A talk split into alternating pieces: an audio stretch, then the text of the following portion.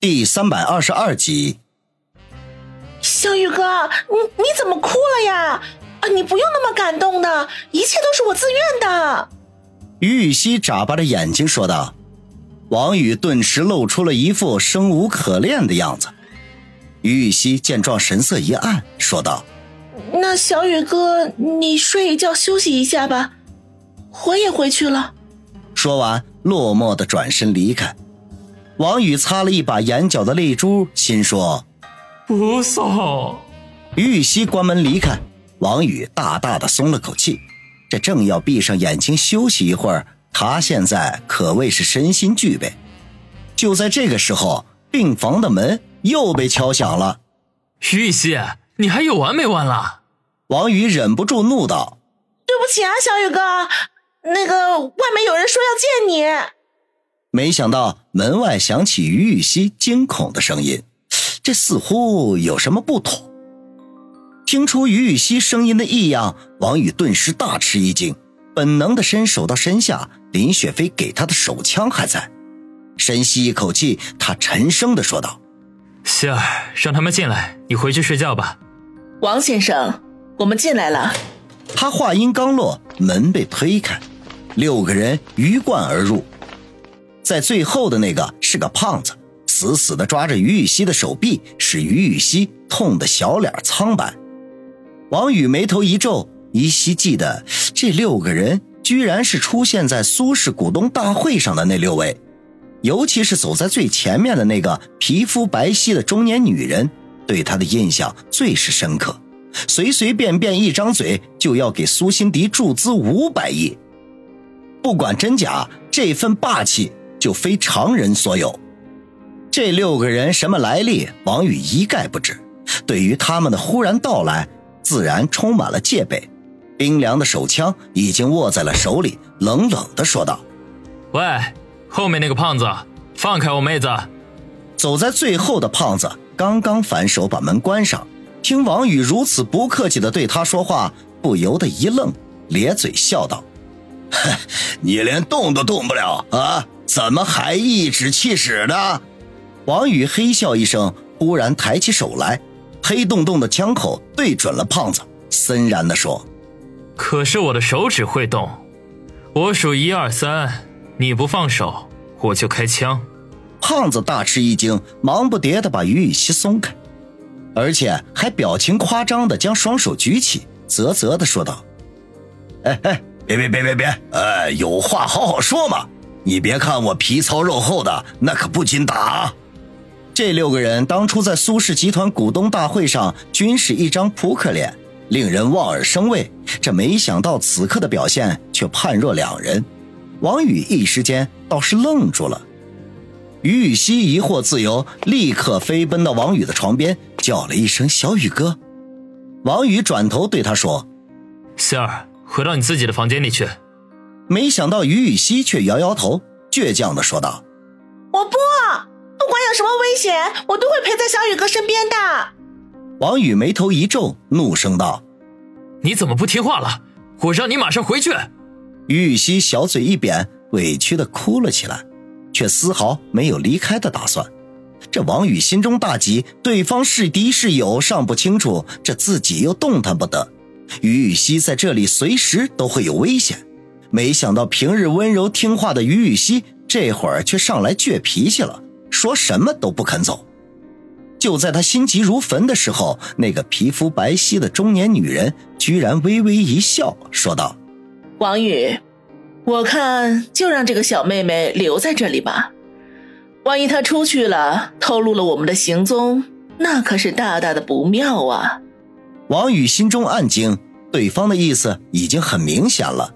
于雨溪现在想走都走不了了，他定了定神，把枪口对准了中年女人，佯装冷静地说道：“这是我的地盘，你们说了不算。”停顿了一下，又说道：“说吧，你们是谁？找我干什么？”不等白肤女人说话，那个胖子便开口嘀咕道：“童姐，这小子脾气还挺燥的，怪不得惹了一身的麻烦。”哎呀，这真不知道李先生是怎么想的。白肤女人瞥了他一眼，笑道：“哼，没有麻烦，怎么能证明他的实力呢？李先生既然选择了他，自然知道他的优点和缺点。还有，最好不要在背后议论李先生。”胖子挠挠头，不满的自语：“这李先生又没说。”这时候，六人中的一个男子沉声说道：“橘胖子，闭嘴。”胖子一愣，讪讪的闭嘴，似乎对这个人十分的忌惮。王宇忍不住向那个人看了一眼，只见他穿着黑色的羽绒服，三十岁左右的年纪，脸型有点长，却长得十分的英俊，下颌还蓄着一小撮胡须。王宇稍微打量了一下，竟然有种熟悉的感觉。这似乎在什么地方见过此人，可是思来想去，却没有任何的头绪。与此同时，他心中也在暗暗的吃惊。对方提到了李先生，会是谁呢？难道他们是李天龙、李九爷的人？正在他心思电转之际，长脸男子又沉声的说道：“张彤，我们时间很紧，还是长话短说吧。”白肤女人对长脸男子的不客气有些不快，柳叶似的眉毛微微皱了一下。不过她修养很好，马上将这个不快给掩饰了起来。她伸手伸向领口，似乎要取什么东西。王宇立刻将枪口对准了他，说道：“不想死就别乱动，这么短的距离，我有把握在你眉心上留下一个枪眼儿。”白肤女人并没有露出任何惊惧的表情。只是淡淡的笑道：“王宇，不用那么紧张，我只是拿出了一件小饰品给你看。”他缓缓的从衣领里取出一块巴掌大小的玉牌来，将其解了下来，朝于雨溪努努嘴说道：“小妹妹，帮我把这个玉牌拿给你小宇哥看。”于雨溪愣了愣，转头征求王宇的意见。虽然白肤女人距离病床比较远，可是她手中那块玉牌的样子，王宇却看得一清二楚，心中顿时一凛，那居然是一块七皇绝玉。此刻见于雨溪向自己看来，他便点头说道：“希儿，取过来。”于雨溪嗯了一声，胆战心惊地走了过去，接过白肤女人的玉牌，双手捧着走到了王宇的床边。王宇拿过来仔细看了一眼，脸色大变，果然是七皇绝玉，他们是李七爷的人，那也就是自己人了。希儿，快将这玉牌还回去！王宇立刻放下手中的枪，激动地说道。于雨溪不明所以，却乖乖地捧着玉牌送了回去。希儿，扶我坐起来。几位，王宇有怠慢之处，还请见谅，请坐，请坐。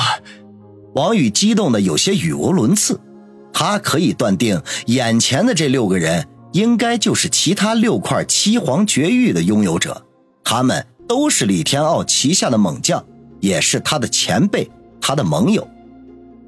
白肤女人微微一笑，转头对其余五人说道：“大家都把玉牌取出来，我们七人有机会聚在一起，也是一件不容易的事情。”他一面说着，一面自己找了沙发坐下。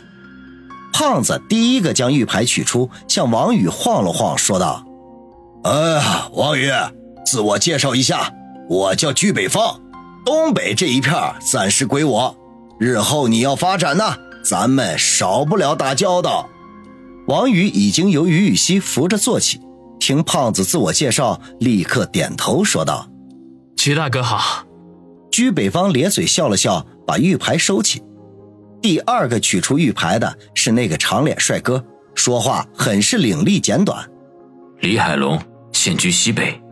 说完，不等王宇给他问候，就径直坐到了白肤女人的身边，鼻孔朝天，一副目中无人的样子。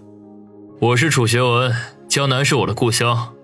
第三个绝育拥有者是那个文质彬彬的中年人。戴着金丝边的眼镜，说话有些娘里娘气的。楚先生好，王宇忙说道，语气很是尊敬。